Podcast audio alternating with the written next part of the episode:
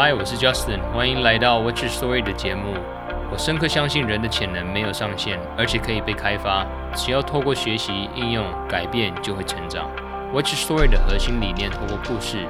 启发创业者在未知的环境下成长，并帮助他们对社会带来正面的影响。每个人都有他的故事，你呢？这集很荣幸可以当面和 White Studio 两位创办人易和 Yanko 聊天。呃，那访谈的内容蛮有深度的，去了解到创办人对品牌建立啊、维持和发展的看法和思维。我觉得对自己有理想创立品牌的听众其实会很有收获。当然，我们也讨论到说做群众募资项目可能会发生的一些错误啊和瓶颈，也聊到蛮多不错的行销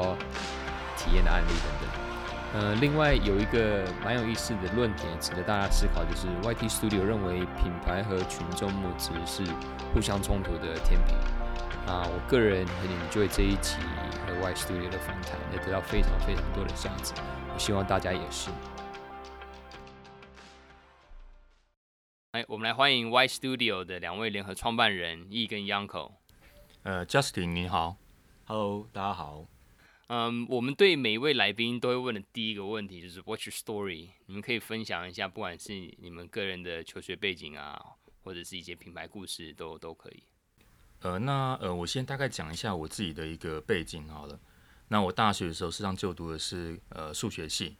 对，但从小实际上就对于不管是美术、绘画或者是设计都非常有兴趣。所以在当完兵之后，也花了一些时间跟家里面的人沟通，然后在研究所的时候才就读了就是工业设计的这一门学问这样子。那呃，很幸运的是，在研究所毕业以后，我进了一个还不错的一个品牌设计公司，然后在那边工作一阵子，也遇到了我的 partner 杨格 Yanko。对，那我们同时也进行了蛮多的专案，然后也有呃一起参加过一些比赛，然后一起讨论了很多跟设计相关的问题跟想法。那当时他就坐在我的隔壁。所以我们开始慢慢的有一些默契，以后，然后也呃算是很很顺利的成为我们未来就是现在正在呃进行这个品牌合作这个品牌的一些呃觉得进行的还蛮顺利的一些原因这样子。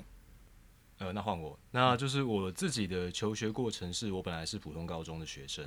然后大学就直接念了工业设计，然后一毕业之后就当然就进到第一间公司，那那时候碰到宜贤义这样子。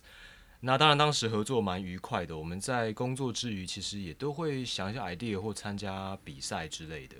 但就是，其实前公司那时候做的东西比较偏向瓷器、嗯餐具，然后跟其他的居家用品，跟我们现在做事情不太一样。不过，我们一直都觉得那段经历是蛮好的锻炼，就是跟公司其他部门的合作啊，甚至去理解品牌或是行销是什么样的东西。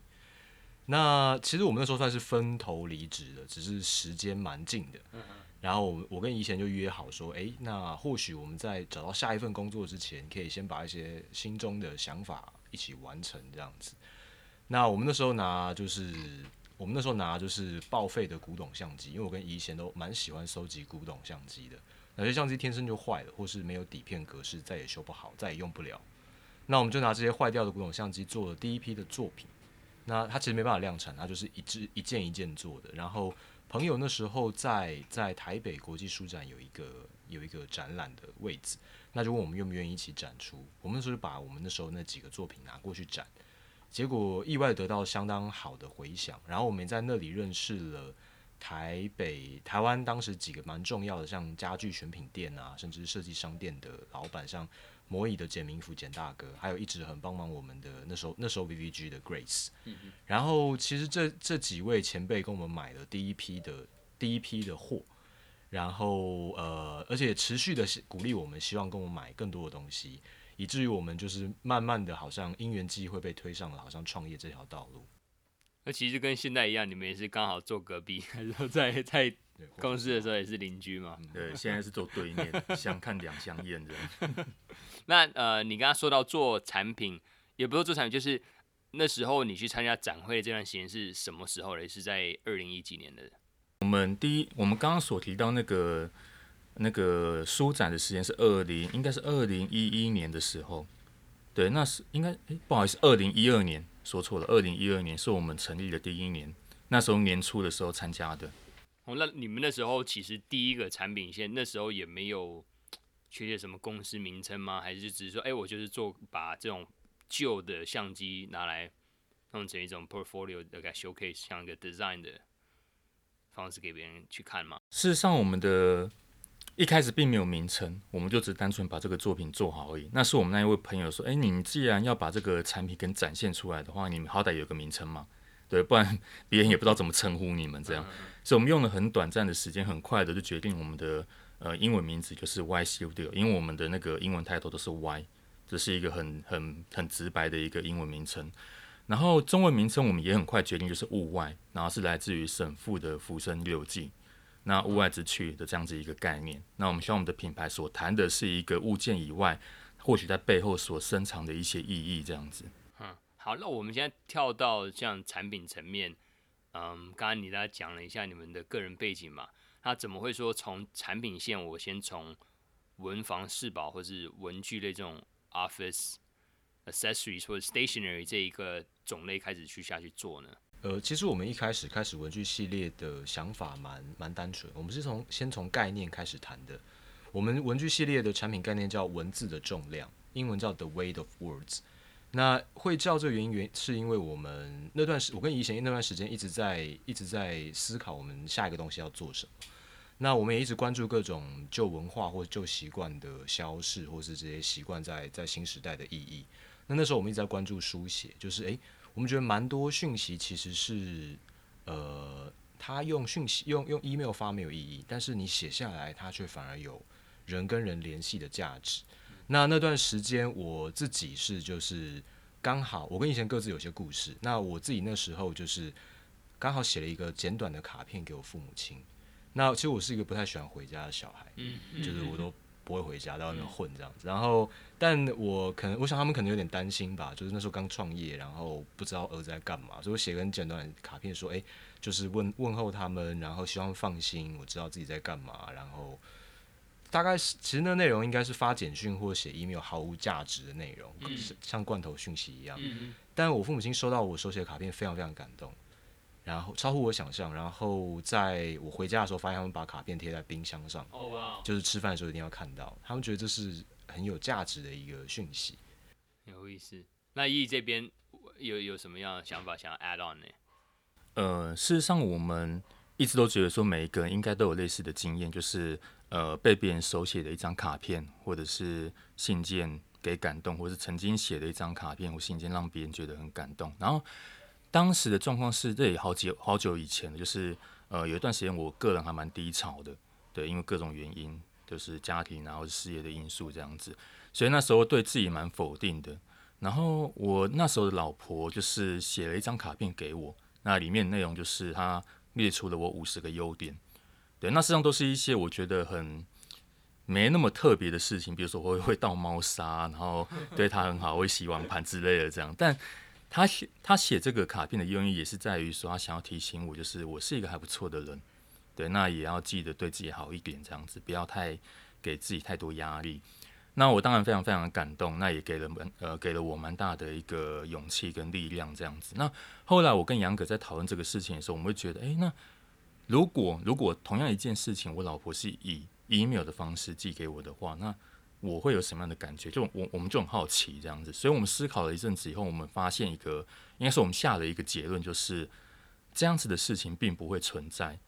就是当你如果想要讲一件很重要的事，然后给一个很重要的人的时候，你会很自然的就想要用写字、用书写的方式来表达。它是一种很天性的，就是书写以前是一个工具嘛，我们可能就是上课、上班会需要用到的东西。那现在慢慢变成的是一种抒发情感的。这样子一个仪式，就是它使用的价值薄弱以后，它变得很浪漫的这样子。对，所以我们认为书写是不可能会被，因为很多人都问我们嘛，就是你们现在做这个东西会不会卖不掉？大家都不写字，但我们认为这是不可能的，就是因为书写它的价值永远都会存在，而且它会越来越强烈，它变得不可取代。这也是我们又觉得，就是一直想要做这个文字跟书写这个品牌的一个很重要的原因。嗯，我其实个人也蛮强强烈的同意，因为其实你仔细现在可以仔细思考，就是说，现在人都要么就 key 键盘，或者就是打打荧幕啊什么有的，生出来的东西一样是讯息，可是因为传达的媒媒介不一样，老实说，我我我我不知道听众有一些是九零后啊，或是两千后，他们有没有收过信，可能不知道。即使收到信，可能都是垃圾信，他没有收到真的有人写给他的信。只仔细想一想的话，我今年真的收到有人写给我的信，可能也不超过十封。那假如有人的话寄给我，那我会说哦哇，我还甚至给他打电话，哎，你怎么寄信给我？我会觉得他是突然发什么神经吧。那可是我觉得，这就回想到你们的，算是你们没选过是你们的 why 嘛？你说 weight of words，这文字的重量透过你们的产品可以去传达，我觉得这是一个蛮蛮有意思。因为你说实际上比比那么多其实可以写就好了嘛，可可以透过你们这样整个一整串的，是这样这样子。去去把你们的品牌的定调也好，然后其实你们的 website 也是非常非常非常的 clean 嘛。嗯。那我现在想要跳到就是你们官网其实有影片，真的是我现在看了好几遍，觉得很屌。嗯、那最后又 pop 出来就是写一个 Way of words。那这是从你们公司成立以来，品牌成立以来就一直在阐扬的一个讯息嘛？其实是呃，我跟以前讨论蛮久的，就是。定下概念之后，我们当然开始设计产品。但我们那时候在写概念的时候，我们其实写了很多不同的写法，比如说文字的重量、书写的温度之类都很多。但是最后，我们希望这概念可以一句话干掉，就是三秒，三秒之内解决。那讲完之后，别人看着我们的产品，知道这个概念，他会马上可以决定他听得懂，他认同。或者他觉得嗯没必要，我不需要这东西，但他懂了。嗯、那我们把它翻成英文就叫 The Weight of Words、嗯。那我们其实，在各大展会还有很多很多不同的场合都试过，直接跟对方说这叫文字的重量，或是 The Weight of Words。嗯、那结论是，通常对方就可以很快速的领略我们想要干嘛。我们想要谈的是书写，可能在工具价值已经衰退的同时，它拥有很棒的浪漫价值。我们想要谈人们应该享受书写，应该珍重的写下很重要的讯息。这些都可以在很简短的概念中迅速的传达给对方，是我们很希望做到的。那在讲到呃，我们刚才谈到的影片这一块，两分半的影片，其实你们我就看到三个产品线。嗯，那这个 剧本是是谁写的嘞？然后那音乐真的是很好听，那音乐又是在哪找的？我真的蛮好奇的。呃，那个影片事实上我们邀请了一位日本我们的朋友。一个日本的导演来帮我们拍摄的，那他也跟我们相识非常久的一段时间，所以他很知道我们的调性。所以尽管语言没那么的通，就是两边的英文没那么的好，对，那我们又不会讲日文，但他很快可以抓到我们想要的感觉，这样子。那剧本的话，事实上也蛮单纯的，就是我们单纯只是想要把找到三位可能在那个呃文艺复兴前期后期，然后影响人们用用用用他们的手上这一支笔影响人们文化。呃，文明非常深远的三位名人这样子而已。你是哪三位？巴哈有啊，有有巴哈，然后呃，达文西，达文西跟那个 左上角有一个我看不到，有听众可以去看他们 YT。对，有点久了，我要想一下那个影片，影片不是达文西跟那个。我都没有，都没有注意那个。没关系，听众可以在我们莎士比亚，对，莎士比亚在我们底下，脑波很弱这样。那而且那是你之前我跟我聊的时候说你自己画的。呃，对，因为 B 公司实在是没什么钱请那个那个插画家，所以就硬着头皮干这样子。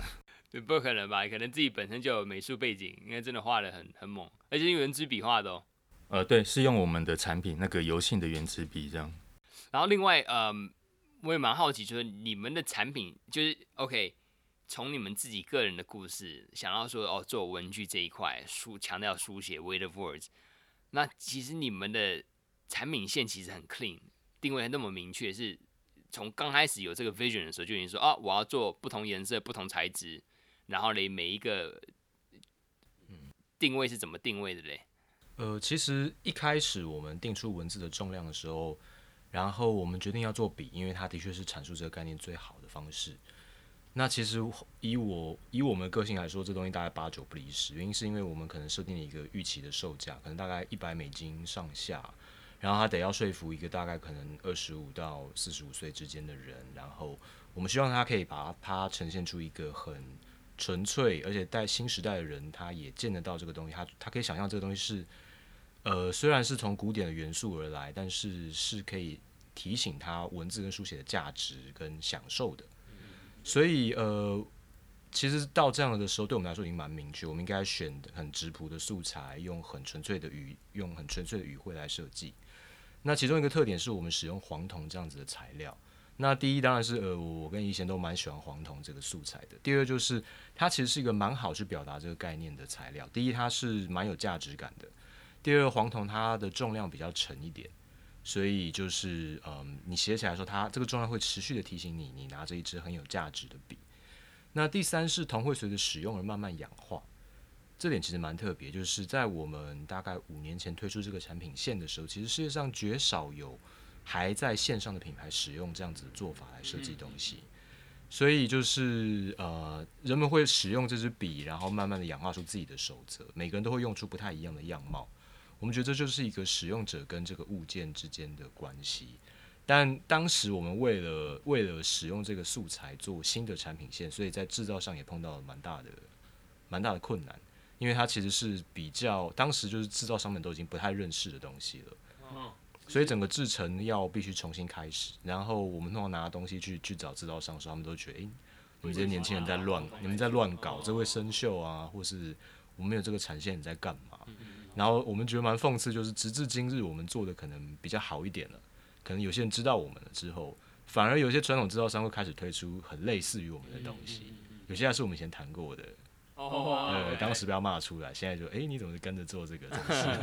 没，那 没有回去，也不是说讽刺啊，有没有跟他就在继续做合作，说哎，再帮我去开发一些比较酷炫的一些产品呢？呃，事实上我们会觉得说，如果这个价值呃慢慢的被大家所接受跟理解的话，这是蛮好的事情，这样子，所以我们也就是会偶尔跟他们聊啊，偶尔会跟他们联系，然后也开始希望有更多的合作机会，这样、嗯。其实我个人也蛮喜欢同类的东西，因为它有个 Patina 嘛。那 Patina 其实你呃不知道听众的话，就打 P A T I N A。那你打 Google 的列表，Patina 还有一个 scale，它在不同的氧化周期，氧化铜还有不同的颜色，我就觉得非常非常有意思。不管是青铜、黄铜、红铜，他们都自己有自己的个性。那其实老外自己有有一有一部分人专门就喜欢玩这个，是的，玩玩这东西。嗯，讲到铜这一块，其实 Kickstarter 也有一个很有意思的案子是，嗯。他仿六零年代阿波罗对上上月球，他们月用的呃手电筒，他说是啊登过阿波罗的手电筒，他基本上就做一个 replica，做个复制品。他在 Kick Kickstarter 这个之后，这个平台也是做了蛮成功的。是，对对对。好，那我们跳到嗯你们做众筹这一块，其实你们群众部募资也算是专家哦，因为在第一个案子的时候就募了四百多万。有没有什么分享可以分分享什么新的或者 pitball 给我们的听众？呃，事实上，Justin 说专家实在是不敢啊，因为一来我们只有两次的经验，二来我们也觉得这中间我们有出过蛮多的错误的。对，那只是运气还不错，是这个错误不至于大到让我们有不可收拾的地步这样子。对，那呃，谈到群众募资来说的话，严格说起来，品牌不应该要参与群众募资的，这是一个大前提。因为群众募资代表说你有一个 idea，但你没有办法在正常的管道上把它执呃执行出来。对，但一个品牌必须要是稳定的，它不能够让人们觉得说，哎，你是不是突然需要钱了？你怎么会需要募资，你才能够把东西做出来呢？所以这是相抵触的。那我们为了要呃进行这个募资这个部分，我们两个人讨论的非常非常的久。对，到底要不要募资？那不要募资也不是不可以，但。我们很希望透过募资这个手段来把我们的同温层给打破，就是我们经营了呃这个品牌，那时候已经大概三年四年了，对，那也有一些呃很支持我们的粉丝，对，那除此以外呢，我们还是无法把我们的品牌价值再往外拓展更深一点点，大部分的人还是不知道我们在干嘛，所以我们想要透过募资这个方式来让很多可能隐藏的会喜欢我们产品的人。然后突然发现，说：“哎，原来台湾也是有不错的品牌，或许也可以支持他们。这样，那效果也蛮好的。我们真的遇到了蛮多呃朋友或者是粉丝跟我们讲说：哇，原来你们是台湾的品牌啊！我以前一直以为说他们呃屋外是可能来自欧洲或其他国家的品牌，这样子，让我们也觉得这样子的过程虽然蛮辛苦，但整体而言是蛮大的帮助的。这样，所以那时候呃，在还没有做。第一个啧啧群众募资之前，你们就已经 launch 了差不多三到四年的时间。呃，是的。那那一段时间有积累大概多少的口袋名单呢？嗯，或是粉丝数？其实我们那个时候刚开始做第一次的集资的时候的粉丝数好像是两两三万吧。呃，那时候大概接近两万，或是两万出，两万出吧。所以，然后我们其实并没有真的很很花很大的心力去管理这些，或是或是使用这些粉丝。所以，然后那个时候 Facebook 的触及率也都还蛮好的，因为是两年前。所以我们真的要说，就是刚刚说说专家实在蛮汗颜的，就是我们其实对这东西的管理跟控制能力有限。那那时候真的是消费者蛮支持我们，然后我们也刚好推出一个旗舰产品，就是钢笔。那大概诸多粉丝都期待蛮久的，所以也因此就是算是天时地利人和。当然我们东西做的蛮不错，蛮认真的。可是以操作手法来说，算是狗运不错，所以第一次得到成绩是还还不错的。那我们在近期的这次募资，因为 Facebook 的演算法改变，所以其实打的就会比较辛苦。我们需要花更多的心力做更多的活动，操作更多的议题来尝试让大家热度比较冷掉。哇，那所以呃，因为我印象中第一个案子是二零一六年的红铜钢笔嘛，嗯，是。你说光隔两年这边，嗯，第一次你说有一点算误打误撞，然后可能 口袋名单也相对有，然后粉丝就已经很喜欢你们东西。诶、说到粉丝，那那些的消费者是全世界都会都有咯，有没有最大宗的是哪边呢？呃，刚刚谈的是那个泽泽的集资嘛，那当然在泽泽集资这边的消费者有。可能九成以上都来自台湾，然后有部分来自于香港跟中国的朋友这样子。但如果以一般的消费来说的话，我们大概有八成的业绩是来自于海外，对，然后更大部分可能有六成左右是来自欧洲这样。哇，OK，那那时候就是在折子还没有做之前的这两呃三到四年的期间嘛。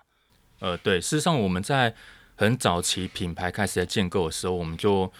呃，把主要的一个销售重心放在欧洲，这样，因为我们在呃更早更早还没有这个品牌成立之前，我们就有个概念，在欧洲展览的一个概念。那像刚有提到，杨哥也刚刚提到说，就是我们想要把品牌概念浓缩在三秒钟内讲完，也是因为要因应参展的这个原因，因为展会人来人，对，就是人来人往，然后 buyer 他必须要在半天。或甚至是数个钟头以内看完，可能有数近千个品牌这样子，所以他没有那个时间站在你的摊位前面听你讲故事讲几分钟。对，我们常常形容说，在海外参展，那是在战场，而不是一个舞台。对，你不是在那边光鲜亮丽的在展览你自己的风格而已，重点是你必须要在这么多竞争者，而且都是优秀的竞争者的这个环境下，你要脱颖而出。像呃，buyer 就是只有。三到五秒的时间听你讲完所有的事情，否则你就永远再也没有机会了。这样，他手上这一些可能两万块美金的扣打，今天就不会用在你的 身上。这样子，所以我们在里面学到蛮多的。那也是因为如此，所以我们希望把整个重心先把它在市场呃，算是世界上面的一些重要的、重要的市场上稳定下来以后，我们可以慢慢很很游刃有余的来经营台湾的市场。这样，嗯，那那像说到这一块的话，嗯。那当初你们在没有人知道的时候，你们是怎么找那第一百位前第一百位的粉丝呢？其实是透过传统参参加展会类，还是那时候就已经有这种社群那种 social media 的概念？嗯，其实我们回头来看，真正呃帮助我们许多的，的确就是的确就是社群网络，就是我们品牌刚开始的时候，当时 Facebook 也刚开始。没有没开始没几年吧，然后像我们这种微型的品牌，其实真的蛮有赖于社群网络的扩散的，因为我们并不是那种正规军作战，一开始就撒电视广告啊，撒那种各种曝光宣传。我们的确就是在社群网络上跟所有的消费者们互动，慢慢累积粉丝。那我们也慢慢第一次开始铺台湾通路，然后去参加了当时台北国际书展，去认识了一些在台湾的蛮不错的通路，算因缘际会。然后认识了一些通路的老板，然后也认识了一些消费者，然后在社群网络上慢慢分享属于我们的价值，来慢慢累积到第一波的客人的。嗯，呃，我补充一下，就是刚才虽然提到说我们在早期的一个品牌发展是以海外甚至欧洲为呃欧洲的市场为主要的市场，但事实上我们在台湾持续有一直在举办很多的书写的活动。因为我们那时候觉得说，台湾的消费者他是比较属于慢热型的，他必须要累积，大家对你的品牌熟识，甚至是被感动以后，他才会成为你的粉丝。所以，我们一直跟呃我们合作的一些通路合作合作一些通路举办一些书写活动，像我们第一个举办的活动就是写一封寄不出的信。嗯，对，那是在那个好样思维，就在华山那边的二楼，有一个大概三公尺乘以三公尺的一个玻璃空间举办的。对，那那时候会举办这样子一个活动，也是因为觉得每一个内心应该有这么一封信，嗯，那可能是一封感谢的信、爱慕的信，或甚至是愧疚的信这样子。对，那我们鼓励大家把这一封信。在那样子的空间里面，不会有人打扰你。你要写一整天也可以，对，你就把它写下来。那写完以后，如果你愿意的话，你可以留下副本。那我们会把副本贴在那个玻璃墙面上。那正本我们会给你一个黑色的信封，让你放在里面好好保存。这样，然后这样子的一个活动，我们大概举办了三个礼拜左右。对，那收到了一百多封信，实际上我们非常压抑，因为我们认为它是一个门槛很高的一个活动。你要在里面写一封信，它并不是只是一个。花几分钟，啊、对，不是一个签到或是打卡就可以完成的事情。有人真的在里面写了一整天，然后看他写完的信，就是有五六张以上的信纸这样子。那每一封信都让我们很感动，然后很真诚，这样。甚至是过了这个活动过了大概五六五六个月了，对，还有人写 email 给我们说他曾经参与这个活动，对，他觉得很感动，因为让他想清楚了一些事情，他想要去做这样子。对，那。透过这样子的活动，我们真的也找到了蛮多支持我们的铁粉，在台湾这个台湾这个环境下，找到了呃支持我们的铁粉。那您刚刚提到说我们怎么开始，或许就从这样子的方式慢慢累积的这样。嗯，我觉得讲这个其实蛮有意思，这让我想到，嗯，去年其实我去美国 Burning Man 就是火人节，嗯，那火人节不知道的听众，其实我强烈建议去看看的，嗯。简短来简简短来说的话，他礼拜六他是为期一个礼拜，那礼拜六的时候他们会烧那个人，嗯，礼拜天的时候会烧一个 temple，会烧一个寺庙，嗯，那每一年的主题都不大一样，是。然后我会讲到这，就是他们礼拜天烧的那个庙，那个庙可能不是一个小小庙，是一个蛮大的一个建筑，可能花了几个月甚至一个月就把它整个在沙漠的地方盖起来，呃，盖起来。那不知道火人节就把它想象成是 Mad Max 疯狂卖，嗯，麦麦麦克斯还是什么，我我不知道中文的翻译。But um，在那个庙里面，很多人就是写这些，不管是信也好，照片也好，有些甚至是遗物。那这个的 idea 是要让人去放下。那你说是要让别人看到还不看到？可能是对自己的对话。那有一些东西可能是放在他自己心里很久，可是他可以透过这样子的管道去抒发。我觉得可以透过你们的品牌，透过这透过这个活动，去帮助一个人也好，那 maybe 可以透过这个人再去扩散。我觉得这是 super 超超级棒。哦，不，不是还好，嗯，你知道你们有 share 这个这个故事，我觉得真的很棒。那嗯，刚刚讲到就是你们怎么找到这些前一百位的粉丝。那我们现在跳到啧啧这边的项目，在嗯。因为其实你们做的都相对算成功，那在做项目的前期跟募资期间到结案的时候，有没有什么样的特别的 SOP 嘞？需要需要去做的呢？因为因为我们曾经采访过也，也算蛮多，呃，很多他们说啊，就是口袋名单要到差不多一千，有些甚至到五千，然后算可能转换率百分之十，然后噼里啪啦 KPI 就这样算下去，然后假如说口袋还有钱的话，可能结案前再给他催一下。那什么你们也是照这样子的框架去走吗？还是有什么样不一样的？呃，其实我们跟泽泽还蛮熟的，所以他们有为此给我们一些建议啦。所以蛮多操作方式都是他们建议我们，比方说收集收集初期的问卷啊，甚至可能必须放现在必须放脸书广告的方式。然后整个募资流程期间的这些操作，大概就如 Justin 所说的，大概差不多是这样。但其实我们蛮想要提醒，就是尤其是产品类型的募资啊，我们一直都觉得募资，就我们其实每次被问到，我们都会说募募资其实很危险。危险的原因是在于，我们作为一个正正规制作产品的公司啊，每次开发新品其实都已经很危险了。所谓危险，就是每每个新品都会有不可预期的地方。比方说，呃，它就是这次我们试了一个新功法，但是它不稳定，嗯，或者我们设计了一个新结构，它必须经过测试。那正常商品的贩售，其实它大概要经过一季两季，然后你可能会发现一些小问题，然后我们迅速的调整，在下一批供货的时候完善它，并且再把上一批的问题有问题的东西召回，然后维修，这些都是有可能的。但是如果它是一个募资的成功的募资，它一次卖了几百万、一千万的话，你等于会把所有这些供货上面的缺陷跟状况全部浓缩成一份 shot 一起干掉，那它就会让你公司的人力然后商誉一次进行最大型的挑战。如果你的任何一个供应商中途他在做的时候出现一个小问题，他就可以把整个品牌的商誉都毁掉。啊，Yanko share 这是因为有发生过类似的 to tail 还是？呃，事实上我们一直有在关注台湾的这个集资或是国外的集资这个 case，事实上蛮多这种状况发生的，只是因为呃大家都蛮健忘，所以知道以后就诶、欸、过一段时间又忘了，然后又重新再来过一次这样子。但因为我们都是品牌，也都是做产品的人，我们都会觉得这血淋淋的例子如果发生在自己身上的话，应该是很可怕，所以我们都引以为戒这样子。尤其 Pebble 就是手表嘛，在在 Apple iWatch 还没有出来的时候，哦，破了什么 Kickstarter 的记录嘛，筹最多钱要几亿美金，然后结果一直 delay delay 都做不出来，做出来也是哩哩叉叉。嗯，怎么样？事实上，呃，在台湾做集资有一个前提，就是以某种概念来说，它并不是真的在集资，它是在预购。嗯，对，因为如果你在 Kickstarter 你上面，如果你做了一个东西，后来失败了。你有一个 idea，然后大家给你钱，你后来做失败，说真的，大家会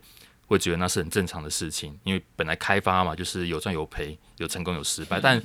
但在在在台湾的这样子环境下，你不能够容许自己失败，你必须要把自己设定在说，我就是要把东西做出来，而且不能够有问题，你不能够做出来说大家拿到的是坏掉的或是有缺陷的，否则你会遭遇到，就像刚刚提到，就在品牌上面会遭遇到蛮大的挫败。对，特别是在这个网络时代，你只要有一点缺陷，然后大家如果一不小心有数个人都有踩到这个地雷的话，你很容，而且网络网络的资料是洗不掉的，你很容易就是一辈子有个烙印在那个网络上面，只要 Google 这个品牌名称，它就会跑出来。运气不好，还是跑出来的前面几个那个讨论串里面这样子。完全同意啊，因为其实像呃美国那边 Indiegogo 有一些项目，就是他们就是说，哎，我可能不成功。不成功，哎、你们要支持我，也是谢谢你们。嗯、那甚至不是说像台湾哲哲或是美国 Kickstarter 是说哦，all or nothing。他是说哦，可能我我可能要筹一百万，可筹到四十万，哎、，sorry，没关系，这四十万还是我的。那很多办活动或是公益的话，他们走那样子的模式，很有意思。那这边假如说要总结，嗯，你们做群众募资这一块有没有什么？地方需要注意的嘞，或者假如说只有一句话说，OK，可能这个东西啊，去建立口袋名单是觉得最重要的，还是说啊，你觉得在课后，或者是说，诶，刚才 Yanko 讲的感觉是产品开发非常非常重要，好像是要产品开发先搞定，才去开始玩社群。嗯，其实蛮蛮难一句话总结，原因就是因为群众募资，其实它我们看目前至今的成功案例啊，每一个东西的生态都不一样，有些东西是他用很酷的点子获胜的。有一些是他就是广告跟行销打的绝好，嗯，影片拍的超棒而获胜的。然后有一些他募得很成功，但我们完全看不出来到底他到底好在哪里，就是怎么看都觉得不对劲。但是他募资金额蛮好的，所以他一直会有他那个群众募资，他真的或者是说集资，他真的并不是一个传统的商业模式，嗯，他有很多很多可以获胜的方式。然后所以我们说，哎，你任你强调任何一点。其实都没有意义，因为随时都会出现一个让人跌破眼镜的新案例。但是的确，他在后续的照顾啊、管理啊，在品牌的商誉上面，都必须要特别留心。所以还是蛮全面性的要去顾得到。嗯，那我我比较好奇是说，像你们现在就是做做完。群众，因为本身你们自己品牌其实算是很稳的，然后有很蛮多的铁粉在支持你们，所以其实泽泽有没有做对你来讲影响力可能没有没有做非常非常的大。那在啧啧成功之后呢，你们有没有说什么样的 plan 是说哦，继续拖到国外嘞，甚至上国外的众筹平台嘞，然后上 Amazon 那什么这样整个流程有在思考吗？还是呃，国外的众筹平台我们倒是真的连想都不敢想。因为我们认为，在每一个国家众筹、众筹或是集资的平台，他们的那个文化的习惯啊，或是呃品牌操作的这种逻辑是完全不同的。对，那我们觉得，光是在操作台湾这样子，我们我们自己土生土长的这个环境都非常非常吃力的。那我们在海外是完全不敢动这一块，这个必须要老实说这样子。所以是透过你，可是你们在往其他国家有卖，也是透过是贸易商跟经销商在走。对，我们在海外卖的话，一部分就是在透过呃网站的部分，那一部分就透过展览认识的 buyer 或是代理商，透过他们来销售这样子。嗯，OK，好，那这边 Yanko 有什么要 add 的吗？呃，其实其实对我们来说，因为我们在经营的是 Y Studio 这个品牌，嗯嗯嗯，所以我们的确不太会就是只以集资的方式来思考后面要做的事情。其实集资就是我们发布新产品的其中一环。它就是我们可能有新有个新品，有个评估说，哎、欸，它适合集资吗？有些东西其实它很酷，但它不适合集资。有些东西很很很可靠，是很棒的产品，它根本但集资是不会有人理它的。那有些东西很适合集资，但它超不适合品牌来卖。然后，所以我们会先定好这样子的销售策略，然后集资也会跟我们后续跟代理商接洽，然后铺货到通路的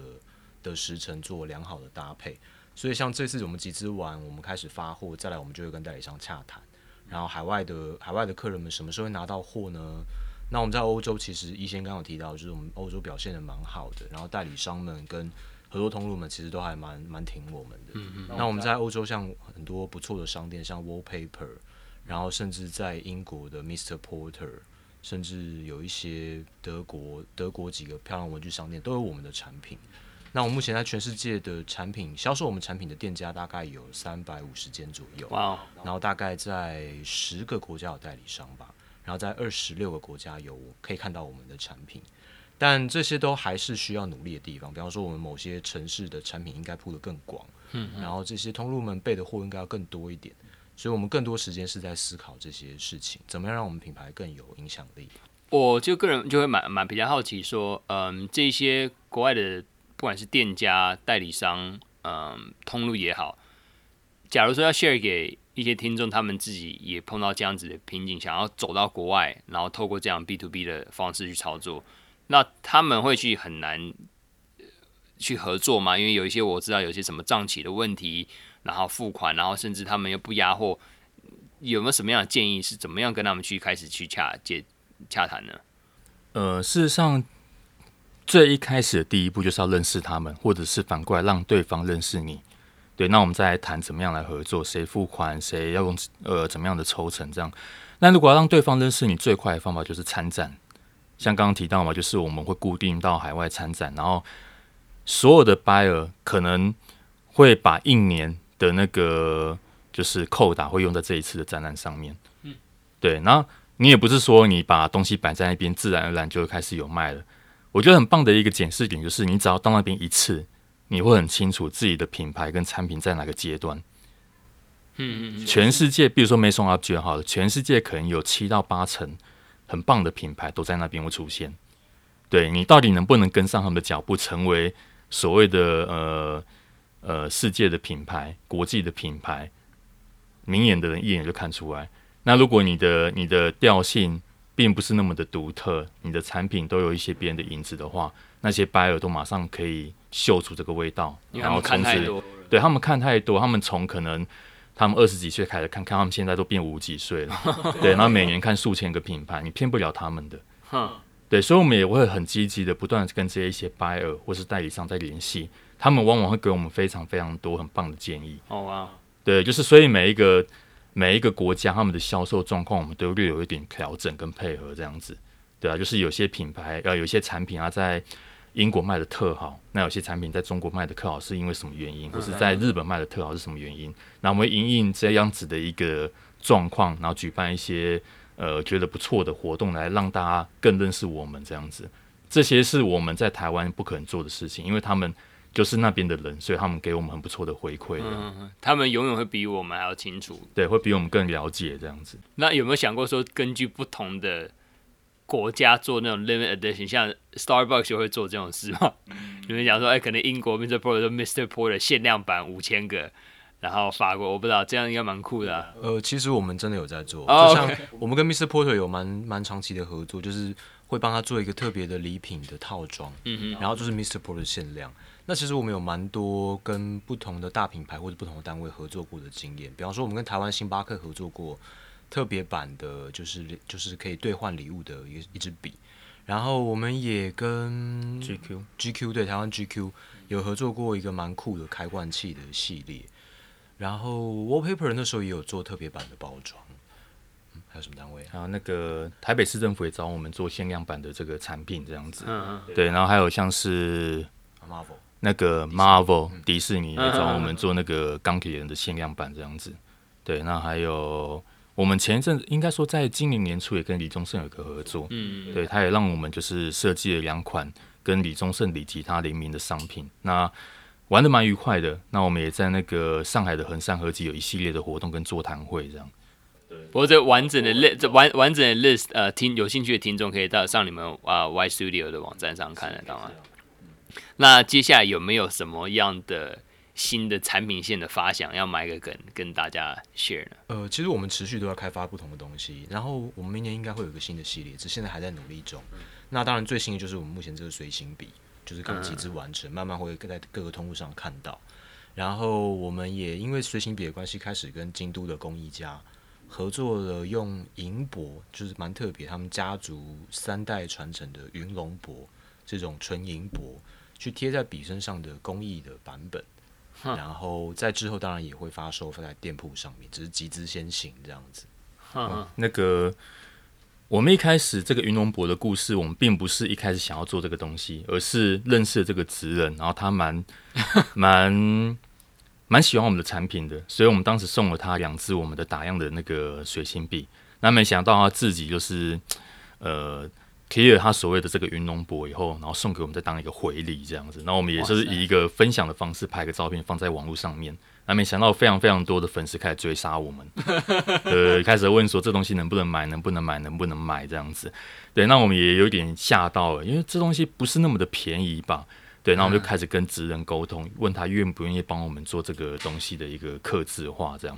对，那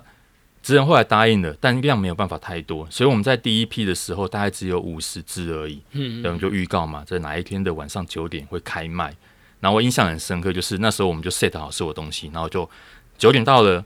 按下了 enter，然后我跑去上厕所回来，哎，没了！哇塞，你铁粉的两分钟转换，哇塞，对，两分钟还超卖，因为因为那个系统的那个速度不够快，后来超卖六十几支这样子。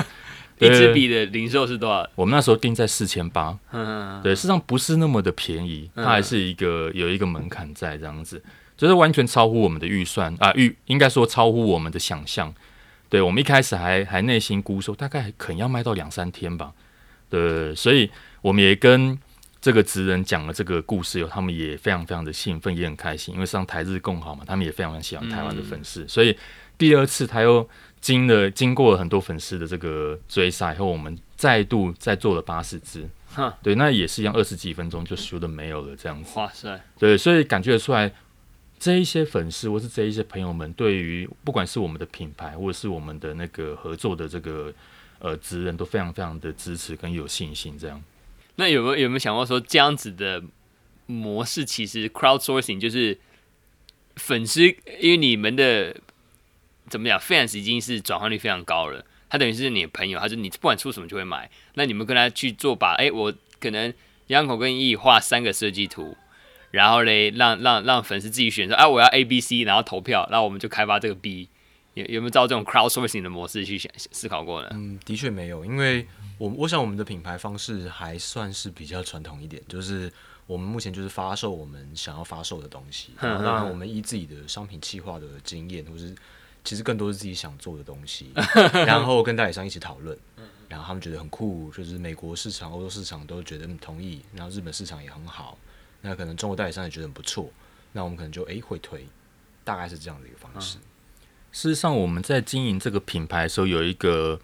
呃隐性的一个习惯，我们会习惯把人，就是我跟 Yonko 两个人尽可能摆在后面。嗯嗯。的，就是因为因为我们在台湾比较没有办法，就是大家会知道我们办什么活动啊，所以知道或许可能可能知道是我们两个人在操作，但在国外基本上我们是不太会有。就是人这个部分在出现，都是以品牌的方式一直在露出这样子。因为我们一直很幻想说，或许有一天这个品牌到了一定的规模了，我们开始会换了更有经验的人来操作这个品牌，他也可以操操作的很完很完整跟很顺手，不会说一定要做的好像是 E 或者是 Yanko 的这种风格，而是有一个 Y Studio 的风格继续的往前走这样子。嗯嗯嗯。好，那我们现在跳到比较呃个人层面的。一些问题的探讨，呃，我们现在有个比较轻松一点的，就是说你们过去五年呢、啊，有没有什么样的思维啊、习惯或者生活方式，你觉得给你带来一个很大的正面的影响？甚至像我自己个人本身的话，可能是冥想跟游泳，特别是冥想，我是过去五年才开始学，然后也才开始这个。我也毕竟也没有什么宗教信仰，啊，只是对我的呃工作上的 performance 啊，就是真的差蛮多的。你可以以第三方的角度去看待事情。So，呃，你们自己个人的经验呢？呃，就我个人来说的话，我觉得写字变多了。嗯，对，就是当然你要说兴趣的话，就是喜欢组模型，然后玩相机，然后拍照等等，那个当然有有一些。但我觉得最大的改变是在写字变多，变更多。对，那我们习惯说，就是早上可能到公司来会稍微沉淀一下，然后把要做的事情，然后要理的东西，慢慢用写字的方式把它做一个清单这样子。对，然后就连我们在那个网络上面要分享的文章，我跟杨哥都会习惯。就是尽管打字打完了，那我们还是会用笔把它重新写一次。跟我蛮像。对，就是很妙的是，写完以后你会察觉，哎、欸，好像有些地方不太对。对，这个是你用打字察觉不出来的这样子。对，所以写字这个部分，让我们两个人就是会有蛮多可以重新沉淀想法的一个一个动作，这样。因为我觉得其实打字跟键盘那个 output 太快了，是吧？嗯，对。那我自己是，就是其实。也是在做这个品牌之后啊，的确感觉到写字是一种很快乐的享受，尤其是当你用很不错的笔，然后挑还蛮好的纸，然后有目的性的可能用书写来整理自己的思绪的时候，它其实是一个蛮好的对于对于你的思考帮助的过程。那我们现在讲到说，嗯，你们其实品牌做的时间也超过五年了嘛？那你们两个当初就是草创人。然后在这个整个过程中，或是甚至人人生的经历，好了，可能说在这个品牌更之前，在求学或是成长的成长的一些背景，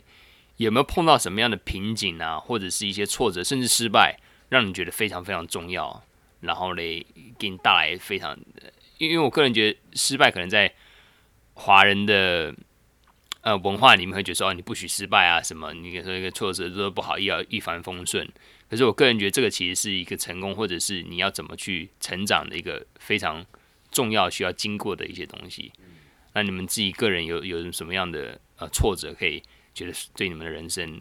历练很重要呢？先先不要谈人生好了，或许可以对于说经营这个品牌上面，我觉得蛮重要的一次挫败，是我们呃在那个品牌经营大概两年多的时候，有一个蛮大的品牌来找我们合作。对，那对于当时的我们来说是，是天上掉下来的礼物，因为单量很大，这样子，我们都觉得哇，这下子我们公司可以把规模一下子拓展的很完整。对，那金额也会让我们公司营运更宽裕，这样子。但没想到中间的一些经验的不足，让我们吃足了苦头，对，我们赔惨了。对，不管是各方面，就产品生产端方面，或是在合约方面。我们都有很多经验不足的地方，导致于我们这一次的专案是大赔。嗯，对，那它让我们有一个很惨痛的经验，就是凡事不可着急。对，就是你不能够想说，哎，我一有机会，我不管三七二十一就跑去试。我们必须要先冷静下来说，我我有多大的屁股，我就应该坐多大的位置。嗯，对，我不可以说，哦，我现在只是一个小品牌，我就想要冲到最前面，那一定是被当炮灰打死这样子。对，所以我们懂得把速度放慢。那个时候开始，我们懂得把速度放慢，以及开始检视说我们到底在这个公司成长的哪一个阶段。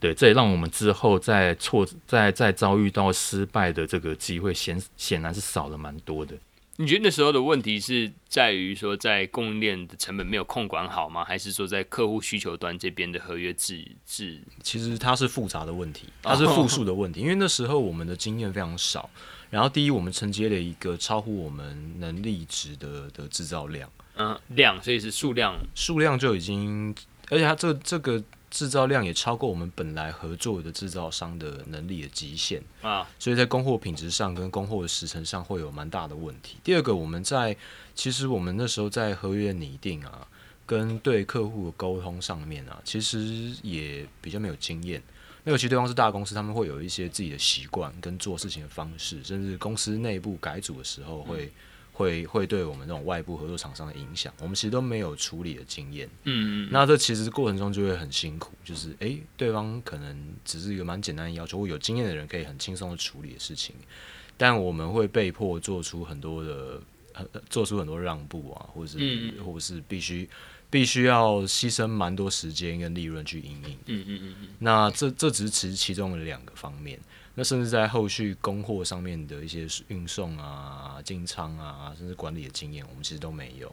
那那那一次我们学到非常非常多，就是最后还是把它结束了。嗯嗯。然后有搞定，但是很惨烈。嗯嗯。所以就是就是回想起来不应该接，但接了对我们帮助相当大。那 Yonko 这边呃有什么样的例子可以 share 用？其实回想起来，就是在这个因为。我跟以前都是设计师出身，嗯哼，那设计师其实就是呃长于设计，但其他方面都不太行，嗯哼，就是包括公司的管理，包括营运上，包括我们怎么规划未来的蓝图，这其实都并非我们本职学能的能力。那当然我们很乐很很乐在其中啊，只是过程中其实我们常常察觉到，现在大部分时间我跟以前都没有在做设计，嗯，我们其实更多时间都在回 email 啊、乔事啊，或是。就变成 operation 跟运营运营这一块了，专业的 email 回复员，嗯嗯嗯，对，但但其实其实这是个这这还是一个好的过程，就是我们终于知道呃设计的来龙去脉，就是诶、欸、这张图为什么被画，它最后被被做成什么，它最后卖给谁，那它为什么不好，那它它的来源，它它从开始到结束到达消费者手上，这一切的故事我们都会知道，但是过程中包含了大量的挫折，比方说诶、欸、工厂交货品质不行。或是诶、欸，里面某个合作厂商在撒谎、在抵赖，然后甚至有时候搞砸一些事，嗯嗯嗯，这都蛮常见的。所以，但这这都还在我们目前都还在我们撑得住的状态，所以算是个蛮蛮快乐的学习过程。有意思。好，因为我们时间的关系，那假如说我们要嗯 wrap up，你这边有一句话要跟十八岁的听众或者自己说，会是什么呢？我想我会想要对。过去的自己说，就是凡事努力，然后享受失败的这样子一个想法。这样，因为刚才 Justin 也提到，我们的学习环境是认为失败是不太好的，所以我们会有时候会很害怕失败。但事实上，失败它可以让我们成长很多。有时候我们坦然的面对失败，可以就是让我们有很短暂的时很很短的时间里面有大幅跃进的机会，这样子。如果要对十八岁自己讲一句话，我会想跟他说，就是不要急，然后享受过程，而且一定可以的。因为凡事都会有一个，其实凡事都会有一个结果，无论是不是你本来期待的结果，但事后回头看，或许都没有那么严重。